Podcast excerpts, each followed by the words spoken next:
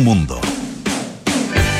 ¿Cómo están ustedes? ¿Qué tal? Muy buenas tardes. Bienvenidos a una nueva edición de Aire Fresco aquí en Radio Duna en este día martes 27 de diciembre. Como siempre, estamos en el 89.7 en Santiago, 104.1 en Valparaíso, 90.1 en Concepción, 99.7 en Puerto Montt. También estamos en el canal 665 de BTR. Pueden escuchar eh, nuestra radio a través de la aplicación Radio Duna o entrar a duna.cl donde está toda nuestra programación la música que se escucha permanentemente y habitualmente acá en la radio, eh, las canciones con su, con su nombre ah, eh, y con, su- con el artista. Ustedes pueden verlo ahí, porque de repente dicen, ¿y esta canción de quién es que me gusta tanto? Bueno, se mete en alguna.cl, ahí eh, va, va- va a aparecer, ah, qué sé yo, Bruno Mars. Qué lindo. Bueno, eh, Duna.cl, además ahí están las noticias actualizadas permanentemente y están nuestros podcasts, lo mismo que en Apple Podcast, Spotify y las principales plataformas de podcast. Hoy es día martes, así que tendremos contacto con César Gabler para mm, hablar de eh, un balance, un balance de la actividad artística, de las propuestas que ha habido durante este año 2022. Ah, em, ¿Qué fue lo que destacó? En qué áreas, qué artistas, cuáles fueron las exposiciones tal vez más relevantes, qué, mm, estilos eh, pictóricos, eh, qué sé yo, eh, escultóricos, de instalaciones o de otras propuestas son los que están predominando en nuestra escena artística. Bueno, de eso vamos a hablar aquí en Aire Fresco junto a César Gable, en nuestra sección Figura y Fondo. También tenemos conversación sobre ciencia junto a Francisco Aravena. Hoy día estaremos con el doctor eh, Leandro Carreño, él es investigador asociado, director alterno del Instituto Milenio de Inmunología e Inmunoterapia, y lidera un proyecto que tiene que ver con el desarrollo de una nueva terapia para alergias ambientales. Em, ellos utilizan eh, como objeto de estudio en, este instituto, en esta investigación en particular, em, la alergia al ácaro del polvo, aquí es una de las más prevalentes a nivel mundial. Y lo que, se- lo que tiene como objetivo, a lo que está ahí entre ceja y ceja, es la obtención de una vacuna antialérgica eh, que logre de alguna manera entrenar al sistema inmune de las personas para que se tolere el polvo. Ah, eh, la verdad que un tipo de alergia muy desagradable, produ- produce una rinitis eh, realmente eh, molesta ah, eh, y muy persistente. Así que interesante para, para la calidad de vida ah, de muchísimas personas que tienen esta alergia y bueno, tal vez también puede aplicarse una, una terapia de ese estilo para algunas otras. Así que de ciencia y de arte conversamos en este día 27 de diciembre. Y partimos como siempre con la actualidad con María José Soto. ¿Cómo estás, José? Bien, ¿y tú? Bien, ¿Cómo también. estás? ¿Todo bien? Bien, te no tan elegante como tú, pero Ah, sí, encuentro que Sí, estoy soy elegante. muy elegante, es sí. que, ¿sabes qué? Sí, este, este traje es como kimono, da una ¿Ya? sensación Sí, de elegancia. como elegante. Falsa bonito, elega- sensación, Falsa- pero- falsa. Pero la genera, Lo digamos. importante está es cómo tú te sientes. Exacto, ya. Oye, eh, me siento confundida. la Confundida. verdad. Sí, porque estaba leyendo todos los antecedentes relacionados con este escándalo de la tesis de filosofía eh, de la Universidad de, de Chile y la verdad es que eh, es bien complicado, Mm. bien complicado, porque no es un hecho aislado. Partamos del principio. Eh, Kio Lascoa, a propósito de, de que se empezó a difundir, se viralizó, una tesis de la Universidad de Chile del año 2016 que titula lo siguiente: Pedófilos e infantes, pliegues y repliegues del deseo. Es el, ese es el título. Y tiene una dedicatoria que ya esto expl- explota la crítica eh, y eh, el que muchos empezaron a buscar respecto de tesis relacionada con el tema. Dice, dedicada a los niños y niñas de deseo inquieto para que alguna vez puedan tocarse y ser tocados sin miedo ni culpa. A los pedófilos de deseo culposo para que exorcicen su malestar y sus temores por amar a quienes aman.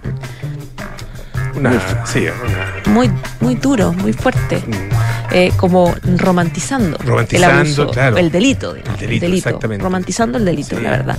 Eh, una apología a la, a la pederastia. claro, como si fueran como seres incomprendidos, la verdad. Así, eso, eso por lo menos uno desprende de, de ese texto que horrorizó con, con- con razón a todo el mundo. Esta es una tesis de 206 páginas que estaba publicada en la web dedicada a, a- a tesis, digamos, de, de la universidad y es del autor Leonardo Arce, eh, que estaba optando para magíster de Género y Cultura de América Latina de la Facultad de Filosofía y Humanidades con la profesora guía Olga Grau. Eh, y claro, incluía esta dedicatoria. Y además, eh, en el texto había varias alusiones que decía, por ejemplo, eh, no es todo pedófilo un abusador, claramente no lo es, etcétera, etcétera.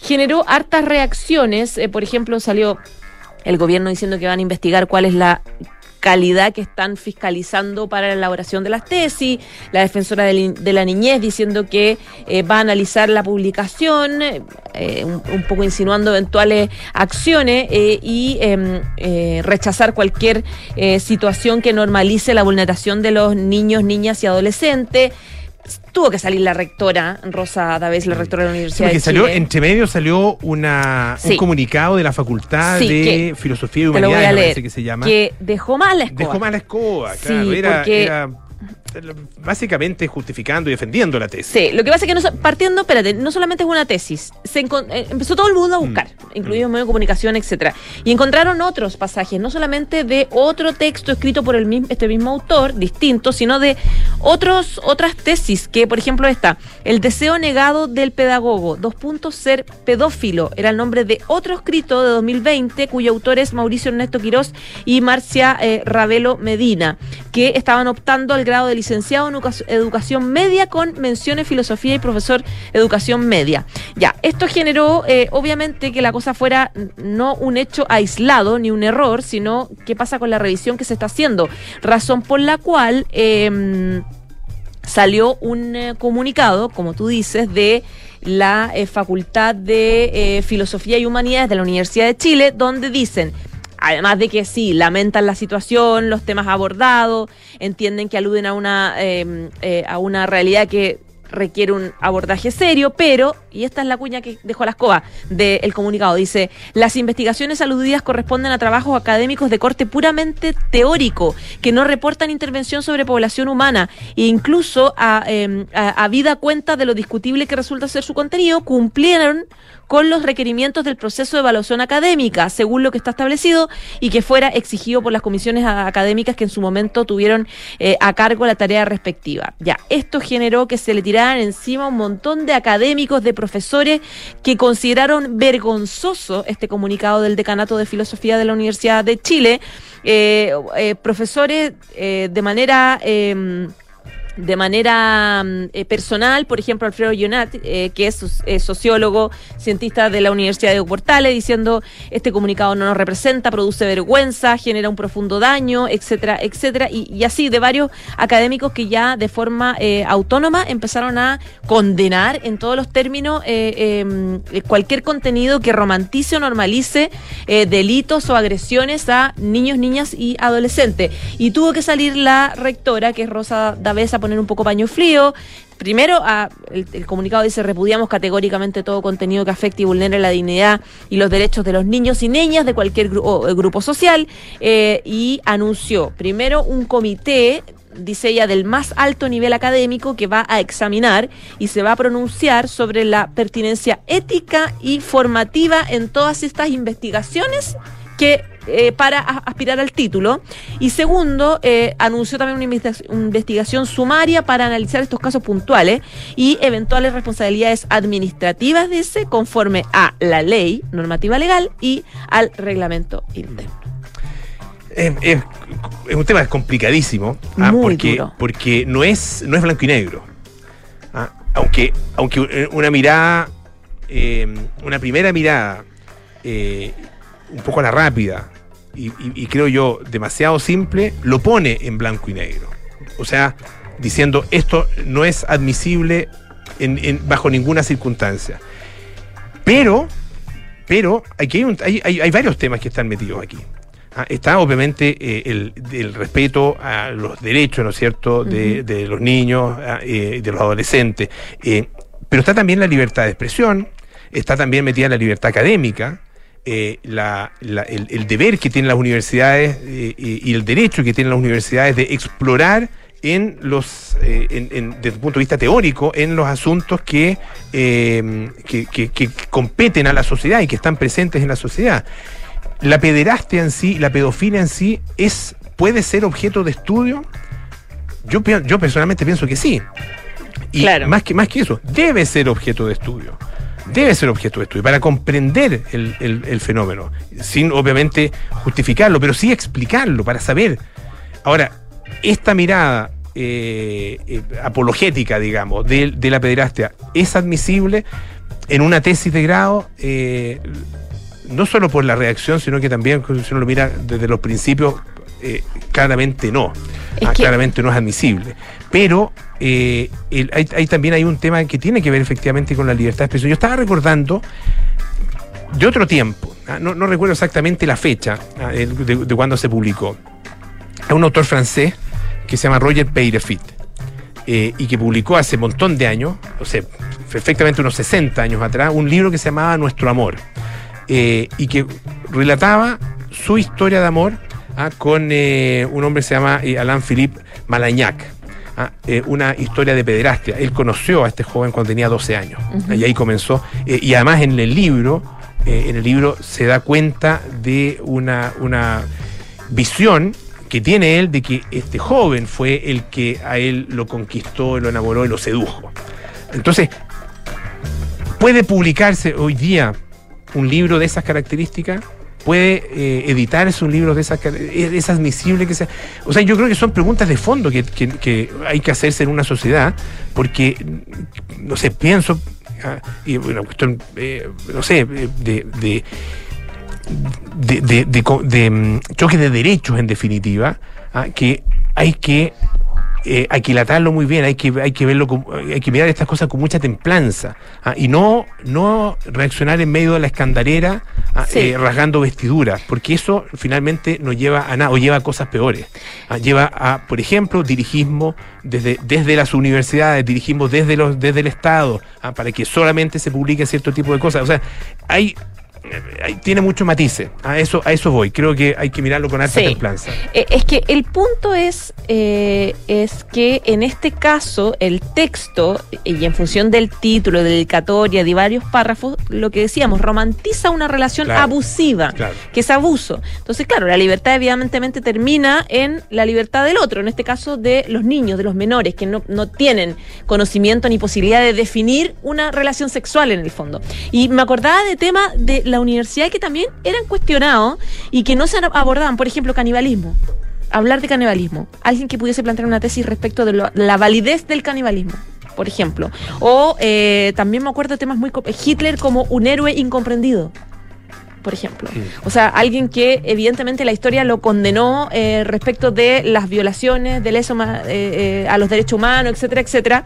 Eh, o eh, rasgos en los que la mujer es inferior, por ejemplo. Mm. Está lleno de temas que son complejos y que Sí, la pues. sociedad condena completamente. El punto es cómo tratarlos. cómo tratarlos eh, exactamente, porque sacas algo con aplastarlos, con eliminarlos, Claro, probablemente con, no. con cancelarlos.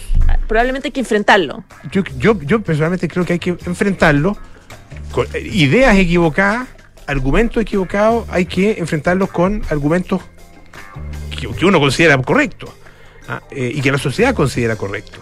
Ah, eh, pero el, el- el- el borrar, ah, el, el condenar simplemente eh, las, las- la expresión de las ideas es un camino muy peligroso. Ah, eh, que, claro, parte aquí y, tal vez con toda justificación, pero ¿dónde termina? ¿Hasta dónde llega? Ah, eh, porque, por ejemplo, hay otro, hay otros elementos que, que tienen que ver con, por ejemplo, el tema del lenguaje. Ah, eh, uno puede ver ahí en esa tesis, yo no la leí completa, pero sí leí al- algunas partes, el lenguaje inclusivo. Eh, los niñes, les niñes, les profesores. ¿Es admisible eso dentro de una tesis universitaria? ¿Es correcto dentro de una tesis universitaria? Más allá del contenido, el lenguaje, ah, cómo está escrito. Eh, es, que es así como deben ser las tesis universitarias de aquí en adelante. ¿Se va a exigir que, se escriban ese tipo de lenguaje?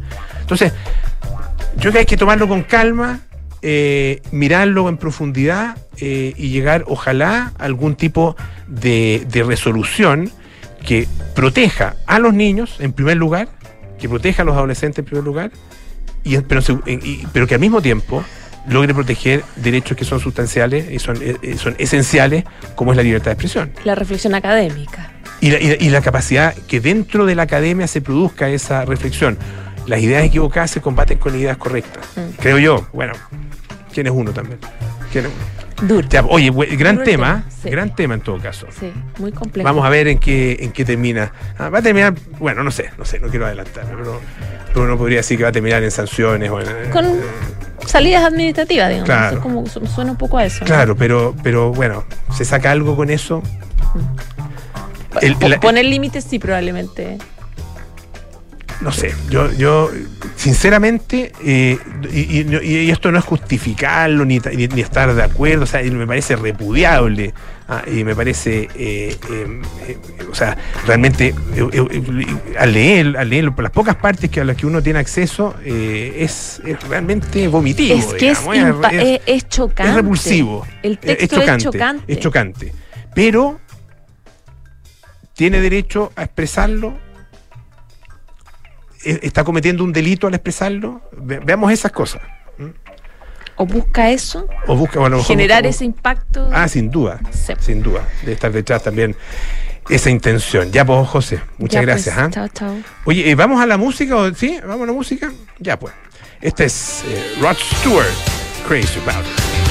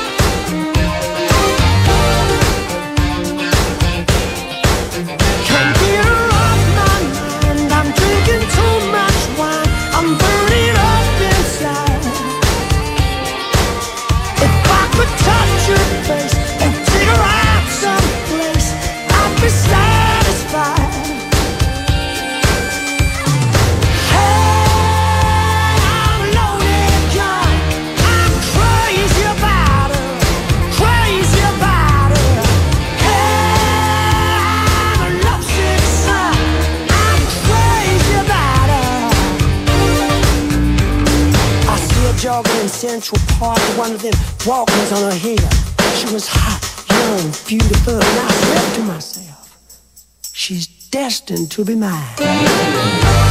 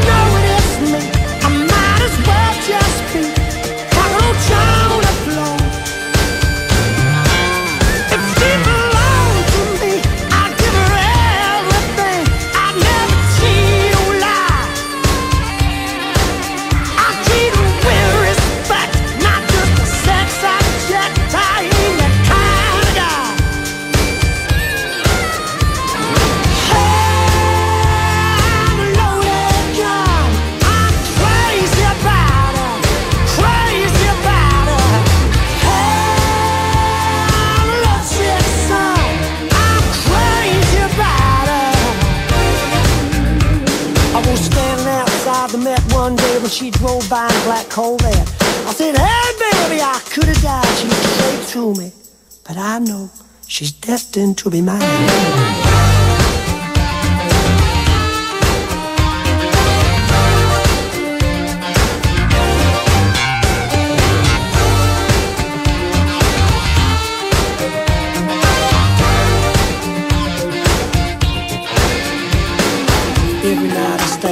Her door and wait for her. One of those brownstones the guard outside and the limousines and the Rolls Royces coming and going. My friends always say she's way out of my class, but I know if she just get to know me, I could give her something all those rich guys ain't got.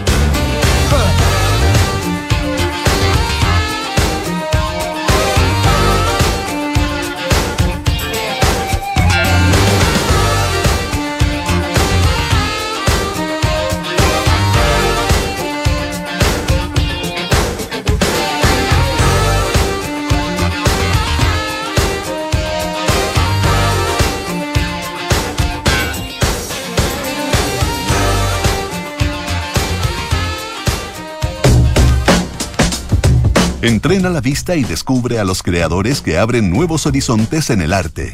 Porque ver es más que mirar, esto es Figura y Fondo, con César Gabler, en aire fresco. Presentado por Fundación Actual. Bueno, ya estamos al teléfono con César Gabler para nuestra habitual sección Figura y Fondo que presenta Fundación Actual. Don César, ¿cómo le va? Muy buenas tardes. Buenas tardes, Polo. Estoy en una, en una ocasión especial porque estoy de, de pintor en un cerro, en el cerro 18, así que estoy con una vista. Ah, Oye, eso... Estoy al lado, al, a los pies de la Virgen que está en este cerro. Mira. Con una vista increíble de la ciudad.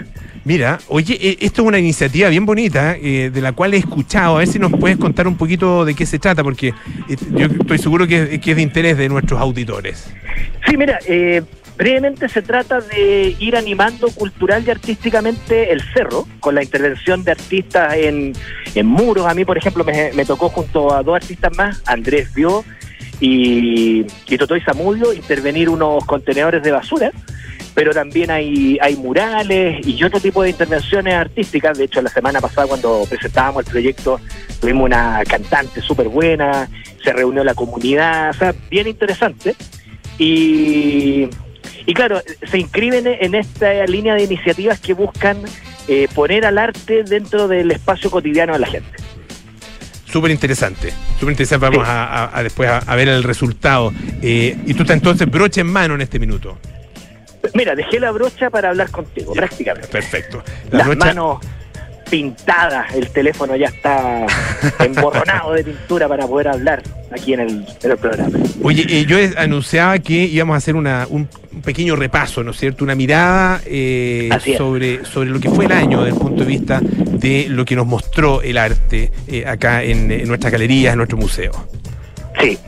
Mira, eh, yo creo que para hacer un balance es interesante partir quizás con una muestra internacional. Paradójicamente nosotros nos ocupamos de lo nacional, pero una muestra internacional que es la, la Bienal de Venecia, que tuvo una importante presencia chilena. Recordemos que estuvieron presentes ahí Violeta Parra, eh, Sandra Vázquez de la Horra y Cecilia Vicuña, eh, que claramente si uno tuviera que decir una artista chilena o un artista chileno, da lo mismo, eh, que este año haya tenido una presencia destacada en el medio internacional y por supuesto acá en nuestro país, eh, sin duda es Cecilia Vicuña, fue, fue su gran año, digamos, partiendo por la distinción en la, la Bienal de Venecia que recibió antes de, que comenzara la Bienal, luego su participación como artista en, el evento y, posteriormente lo que hizo en la Tate Gallery, ¿cierto? En la Tate Modern, perdón, en la Galería de las Turbinas con estos eh, quipus que ocupan todo el, toda la sala de las turbinas en esos proyectos que son muy significativos y significan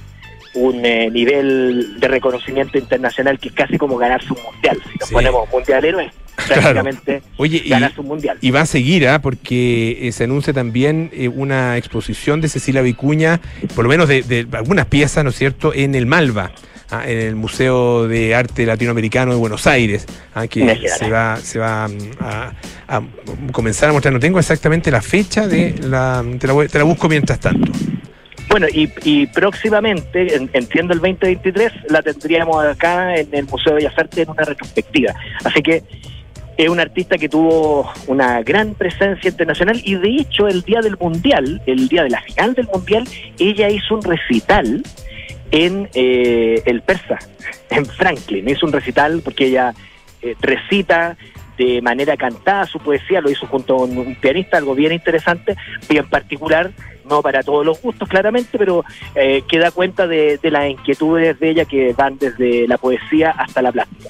Y, y hablaba de la Bienal de Venecia porque creo que ayuda a entender ciertos tópicos que eh, están en el arte internacional y sin duda están en nuestro medio. O sea, si yo tuviera que decir tres asuntos que claramente están marcando la agenda eh, expositiva a nivel temático, son ejes que estaban en la Bienal de Venecia. Eh, lo étnico, ¿cierto? Todo el tema de la identidad eh, racial, los pueblos originarios, todo lo que significa el reconocimiento no solo de su presencia en la historia y en la sociedad, sino que de su conmovisión. Eso lo están rescatando muchos artistas. Y si pensamos nuevamente en medio chileno, Seba Calfuqueo es otra artista que también está teniendo una presencia bien destacada, la tuvo durante este año y la ha tenido en los, en los años recientes. Así que ahí tenemos otro, otra figura relacionada con un tema muy importante, naturaleza.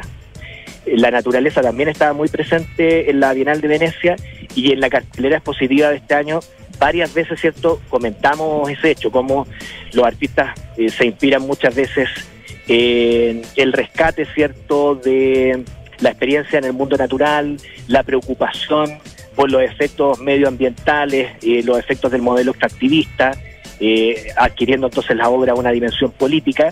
Y yo quisiera destacar una exposición que nosotros fuimos a ver en nuestro programa audiovisual, que es la exposición Trabajo de Campo, ¿cierto? Ahí en el Centro Cultural La Moneda, porque creo que era una exposición que, aparte de, la gran cantidad de obras y la calidad que tenía, daba una buena síntesis de lo que estamos hablando ahora. O sea, mostraba cómo los artistas se están apropiando de ciertas estrategias que tienen que ver con las ciencias naturales y cómo llevar eh, el modelo de aproximación al conocimiento de las ciencias naturales al mundo artístico y, hacer ahí un cruce multidisciplinar muy característico del arte de hoy y también los distintos lenguajes que se usan para eso. Así que creo que si tuviéramos que buscar una muestra que sintetiza la presencia de ese asunto en nuestro medio este año, sin duda esa, y no es la única, porque hubo varias.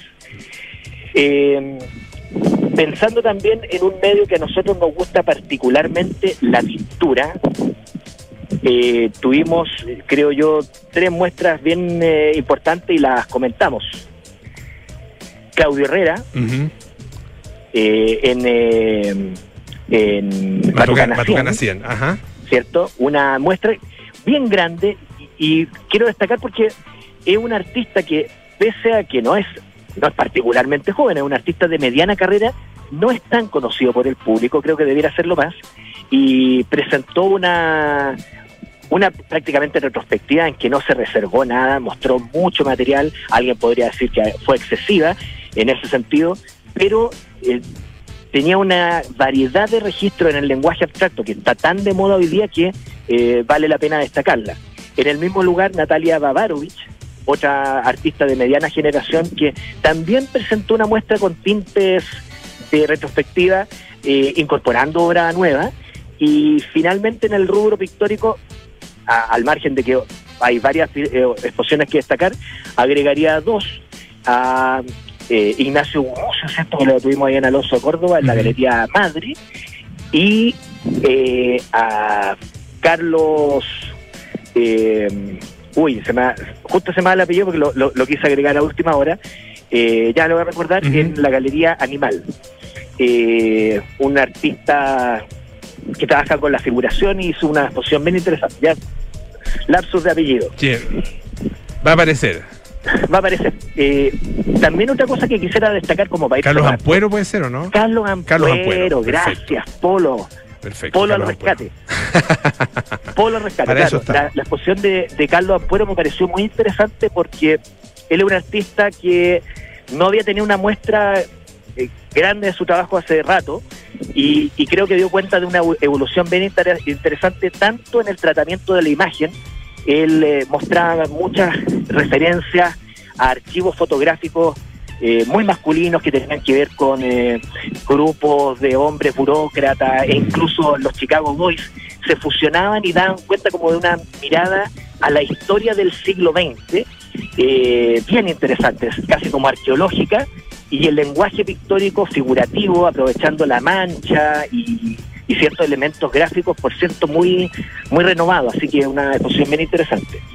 Y finalmente una institución que está haciendo un trabajo bien interesante porque está vinculando el arte chileno con el arte latinoamericano, está haciendo un trabajo con archivos de artistas y con obras, por cierto, porque es, es colección de archivos, es Il Posto, que fuimos a ver de hecho una exposición doble, ¿cierto?, en dos partes sí. este año, ¿cierto? La exposición curada por Gala Berger y Miguel Ángel López, y de pronto ya no había más orilla. Eh, una muestra interesante y sobre todo quiero destacar a, a partir de esa muestra lo que está haciendo el posto porque es muy necesario y se está viendo poco.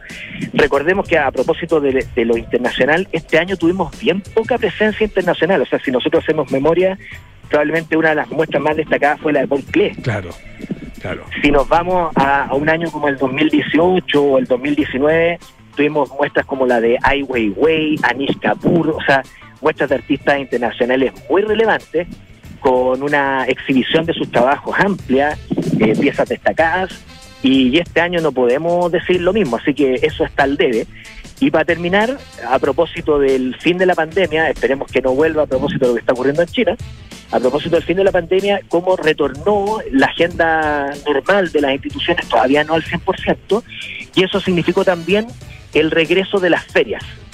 Ar Santiago creo que fue bien interesante por la cantidad de artistas que estuvieron presentes, la convocatoria de público y muy importante porque era una feria que venía un poquito de capa caída y con la pandemia desaparecía, eh, eh, solamente reducida a la dimensión virtual, eh, la, la feria Chaco, que volvió este año en Movistar, creo que es un recinto bien adecuado, está a la altura de lo que en, en su momento pudo haber sido para esa feria el, eh, la estación Mapocho y ojalá que el próximo año venga aún mejor de lo que fue este año. Así que esa sería una muestra sucinta de este 2022. Sin duda se me escaparon muchas cosas, pero me, me quiero concentrar sobre todo en lo que en lo que hablé de ciertos temas, ciertas tendencias que están muy presentes este año y bueno, va a ver cómo se viene el 2023. Probablemente el, el asunto golpe 50 años va a aparecer en más de alguna muestra de eso, de seguro. Sin duda. Si quieren darle una mirada a lo que fue, por lo menos en parte, este año artístico, pueden eh, recorrer, eh, ¿no es cierto?, nuestro, bueno, nuestras conversaciones a, través de los podcasts de eh, Figura y Fondo, pero también nuestra versión audiovisual que está eh, en duna.cl y también en el canal de YouTube de la Fundación Actuar. Y ahí hay 16 capítulos ah, con varias de las exposiciones de las cuales ha hablado César y también eh, muchísimas más. Don César Gabler, muchas gracias. Vuelva a tomar la brocha, vaya a hacer lo suyo, lo que usted sabe. Voy a Ah, ahí. sumergirme en la pintura. Haga su arte. Ah, Un abrazo Y si, grande. ah. estoy- y si me sale mal, me tiro dentro de uno de los tarros de basura, así por, por último. Lo- mira, vamos a ir a, a evaluarlo nosotros. Y ahí te contamos. Muchas gracias, César. Un abrazo bueno, grande. Abrazo, chao. Bueno, eh, último, último figura y fondo del año, ¿ah? Sí, pues. Sí, pues. Nos acaba en todo caso. Eh, bueno, eh, nos vamos a la pausa y les quiero recordar que la Universidad San Sebastián destaca con orgullo el primer lugar nacional en investigación en el área química según el ranking Simago del 2022. Universidad San Sebastián, vocación por la excelencia y la tecnología evoluciona con Renault Arcana. Conoce su pantalla táctil de 7 pulgadas compatible con Android Auto y CarPlay, además de su sistema multimedia Renault EasyLink para mayor conectividad y compatibilidad. Cotiza el tuyo en Renault.cl. Vamos a hacer una pausa y volvemos con más aire fresco. Esto es Radio Duro. A ver, ¿qué le vamos a poner? Ya sé, seguridad. Seis airbags, cambios dinámicos al volante para una mayor performance, mm, un diseño único, moderno y confortable espacio interior. Ah, un sistema de audio de alta fidelidad y pantalla multimedia con Android Auto y Apple CarPlay, además de un potente motor turbo de 150 HP. Listo, mi mejor obra. Maravíllate con Renault Arcana, la evolución del SUV. Cotízalo en Renault.cl. Terco Center. La Universidad San Sebastián se enorgullece de anunciar su nueva alianza académica y científica con Winso. Juntos construirán uno de los centros veterinarios más grandes del país para la atención de animales domésticos, de fauna silvestre y rehabilitación de fauna nativa, donde se desarrollará docencia e investigación. Esta alianza es un nuevo compromiso de la USS con la formación de profesionales que fortalecerán el desarrollo de un medio ambiente sostenible. Conoce más en uss.cl. Universidad San Sebastián. Vocación por la excelencia. Phil Spector revolucionó la producción musical con su muro de sonido, una técnica que garantizó el éxito de los artistas que estuvieron a su cargo desde la década del 60. Su legado terminó por sucumbir tras varios episodios que lo desenmascararon como un criminal y un convicto que terminaría sus días en la cárcel. Esta es la historia que revisaremos hoy desde las ocho y media en Sintonía Crónica Epitafios. Phil Spector, el genio del mal, en Duna, sonidos de tu mundo. Amor, activa la alarma, cierra la puerta y vamos, que se hace tarde. A ver, del viejito para... ¡Tres, dos, uno! ¡Feliz año nuevo! salud. ¡Salud! Niños, no olviden el bloqueador. Activa Verisur. Activa tu tranquilidad y protege a los que más quieres. Llama al 600-385-0000 y calcula online en verisur.cl.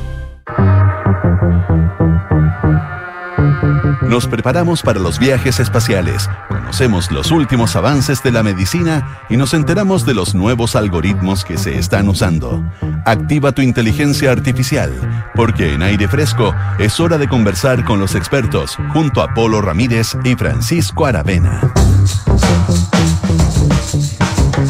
Bueno, eh, estamos listos aquí junto a Francisco Aravena para conversar sobre, sobre ciencia. Y en este caso, un tema que eh, varios tenemos cerca, alergias.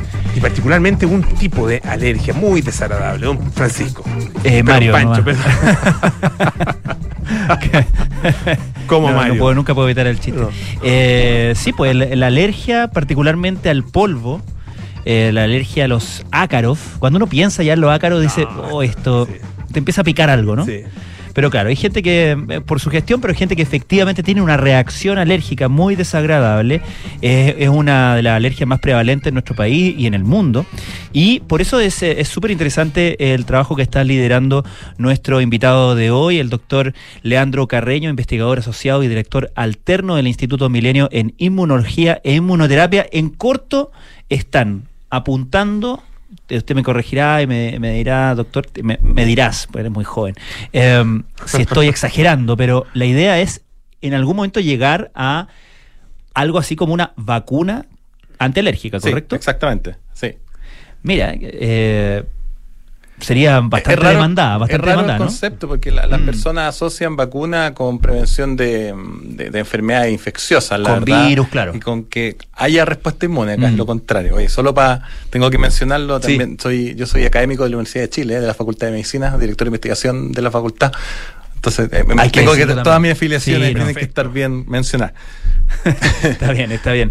Eh, hablemos un poco de este, de este trabajo donde ustedes están em, eh, trabajando justamente con la, alergia al ácaro del polvo.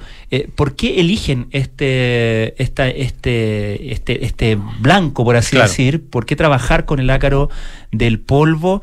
Y, mm, ¿Y por qué es un problema, en, en primer lugar? Sí, mira, bueno, la mayoría de las personas que nos está escuchando hoy, que seguramente sufrió entre septiembre y probablemente hasta principios de noviembre de, un fenómeno de alergia bastante severo, porque este año fue bien complicado, el polen estuvo súper alto.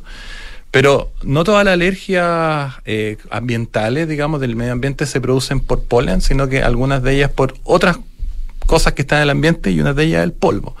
Y eso hace que ocurra todo el año. Ahora, la alergia en sí es un problema mundial, pero como no tiene mortalidad, la alergia ambiental, las personas, digamos, toman antihistamínicos, a veces le hace efecto, después le deja hacer efecto, pero en general pueden sobrevivir. No se van a morir con eso, no le va a dar un choque anafiláctico, porque el tipo de alergia por la ruta de entrada que respiratoria en muy raras ocasiones genera una enfermedad grave, pero sí genera problemas bien molestos. O sea, las personas no pueden mirar el computador, hoy día estamos en una era distinta, los trabajos requieren mirar una pantalla todo el tiempo, por lo tanto, si una persona tiene el fenómeno de rinitis alérgica, que es estar con secreciones nasales todo el tiempo, que le arden los ojos, mm. etcétera, obviamente es un problema, baja la productividad. Y el otro problema es que la, prevalencia ha aumentado un montón en los países más industrializados o más, entre comillas, occidentalizados, como el de nosotros incluido, donde las tasas de las personas que tienen algún tipo de alergia llegan hasta incluso un 35 o un 40% y se proyecta que para el año 2050 la mitad de las personas que viven en este tipo de países vamos a tener alergia a algún tipo. Y aprovechando eso, eh, ¿cuál es la, explicación ah, de esa prevalencia eh, superior, digamos, en países industrializados? Lo que pasa es que hay algo que tiene, hay, dos, digamos, mayores contribuyentes, no se sabe cuál contribuye más. Uno es la famosa teoría de la higiene y el otro tiene que ver con eh, la forma en que digamos, nos relacionamos con el medio ambiente y los contaminantes. La teoría de la higiene es lo que dice, y de hecho ahora lo estamos viviendo, luego del encierro del COVID, muchas personas se han enfermado muchísimo. Mm. Y eso es porque eh, ha estado, digamos, latente, nos hemos dado cuenta que el sistema inmune tiene que estar en constante estimulación.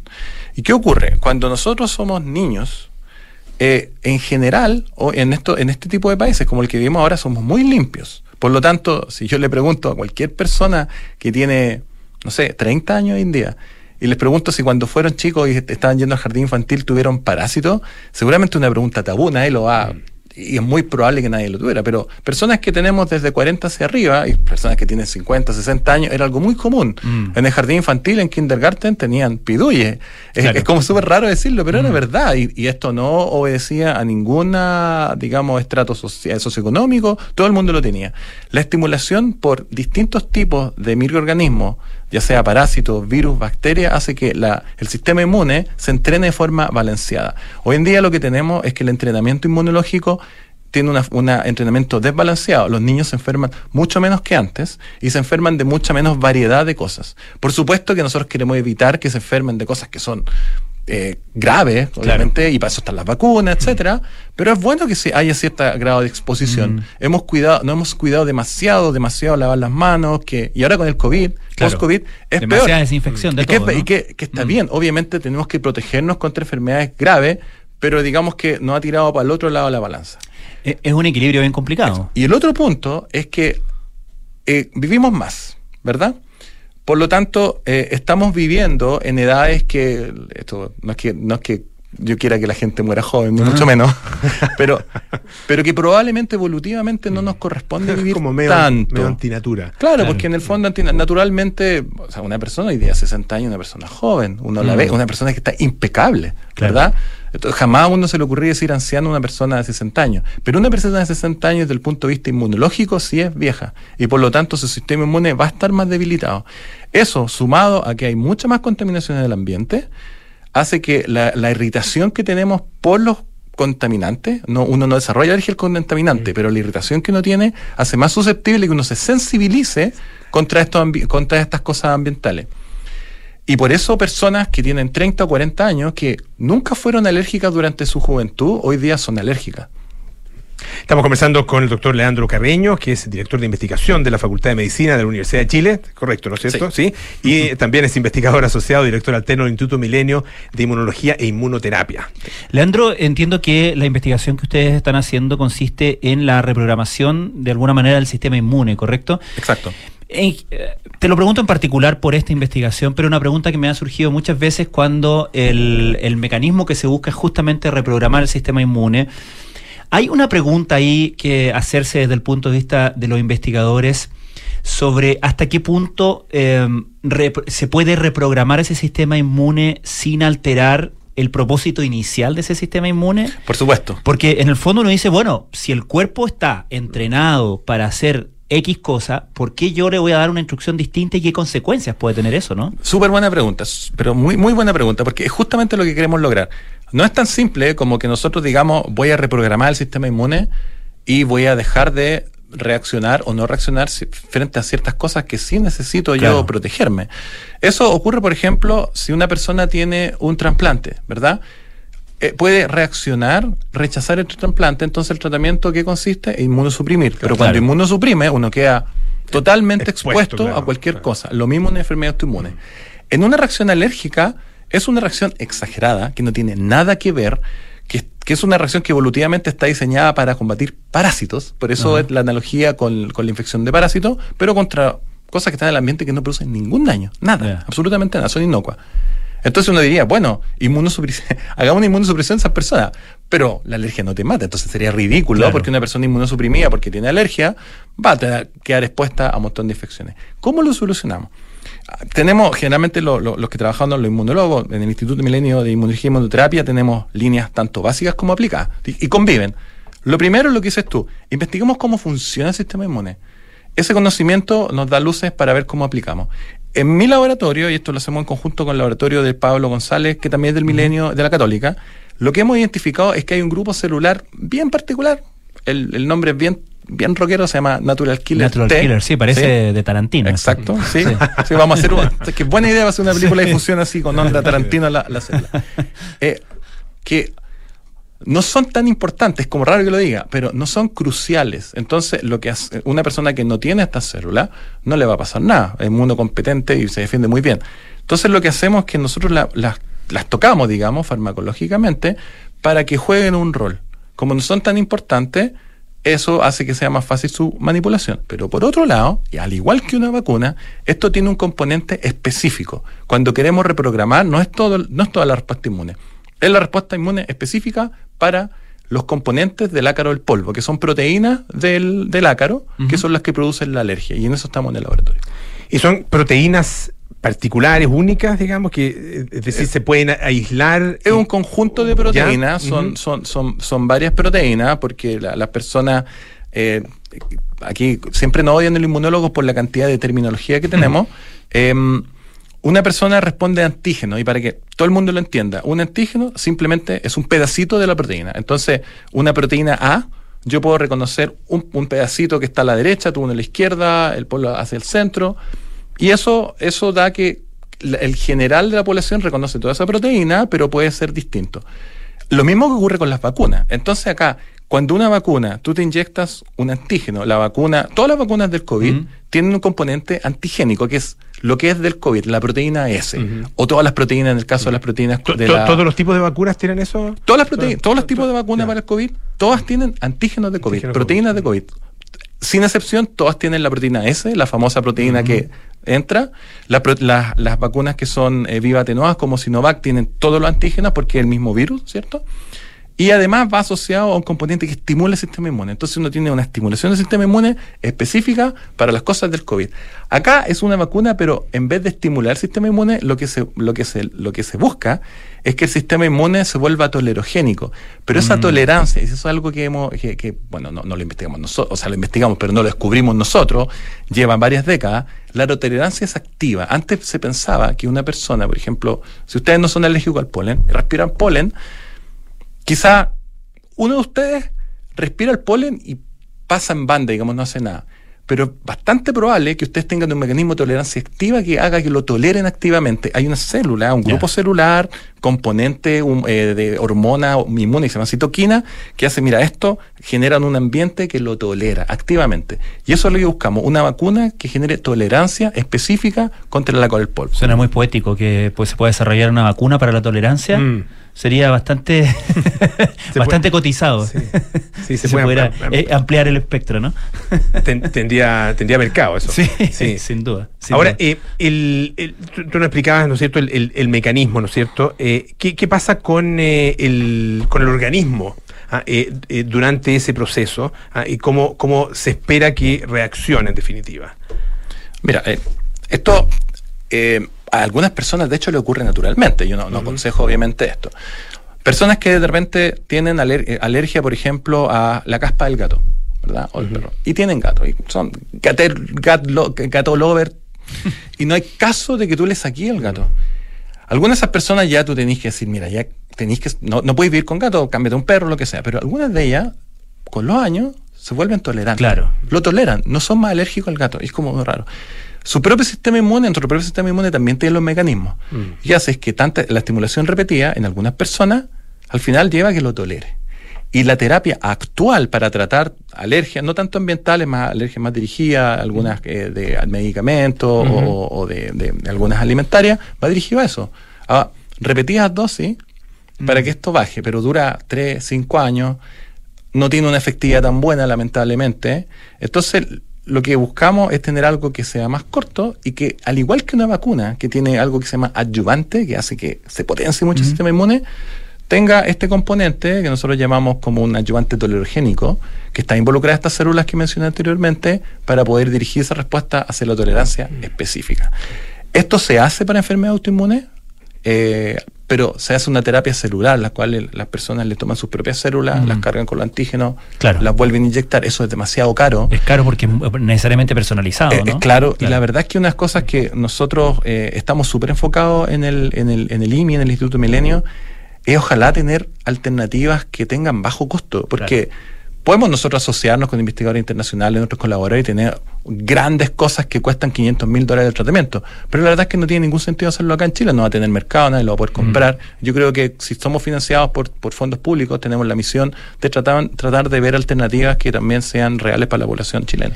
El principio de acción de, eh, lo que ustedes están probando en su investigación, ¿podría em, ampliarse, podría aplicarse a otro tipo de alergias, como tú mencionabas, las alergias alimentarias, que son fuente de justamente angustia, fuente de muchísimo gasto mm. por parte de las personas que y de, una, de una búsqueda eh, eterna, ¿no es cierto? Estoy pensando que si yo, las la, guaguas cuando tienen alergia a la proteína de la leche, o en fin, eh, alergias que provocan justamente una angustia eh, y una, y, una y, exigen de manera muy importante tanto a las personas, a las familias como al Estado, probablemente tal, ¿no?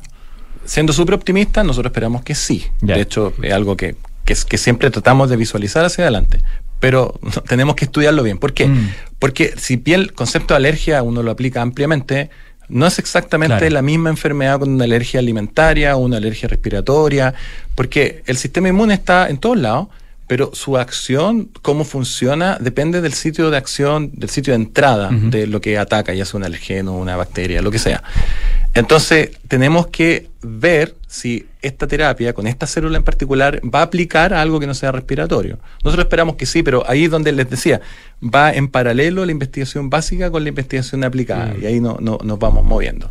Y ahí también, en el caso de, de otros tipos de alergia, también eh, se tiene que buscar una proteína específica eh, frente a la cual actuar. Exacto, y de eso, eso también es una limitante, porque no en todas las alergias uno sabe cuáles son las proteínas específicas. Hay mm. algunas que lamentablemente son desconocidas. Mm.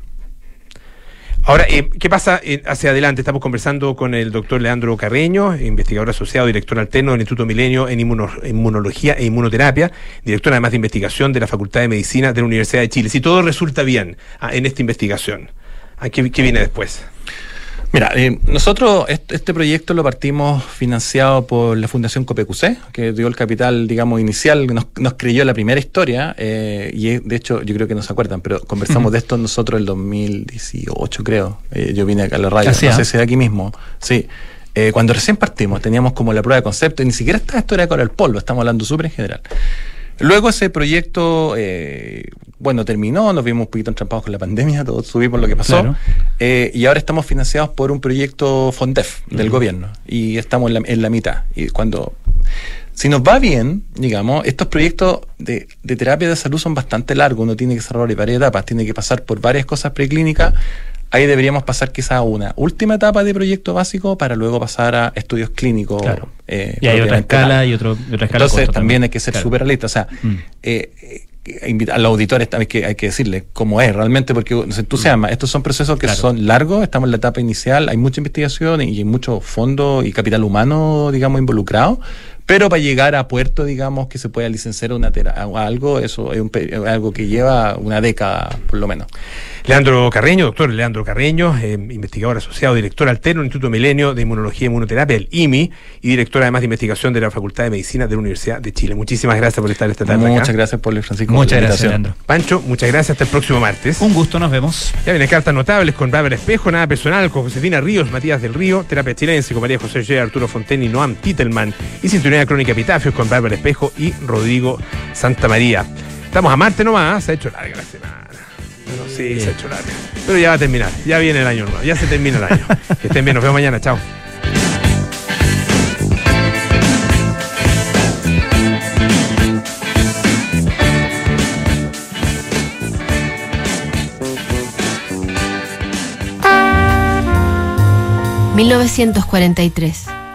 En el marco de la Segunda Guerra Mundial, los estadounidenses vencen a los japoneses en la larguísima batalla de Guadalcanal. Mussolini es depuesto por el Gran Consejo Fascista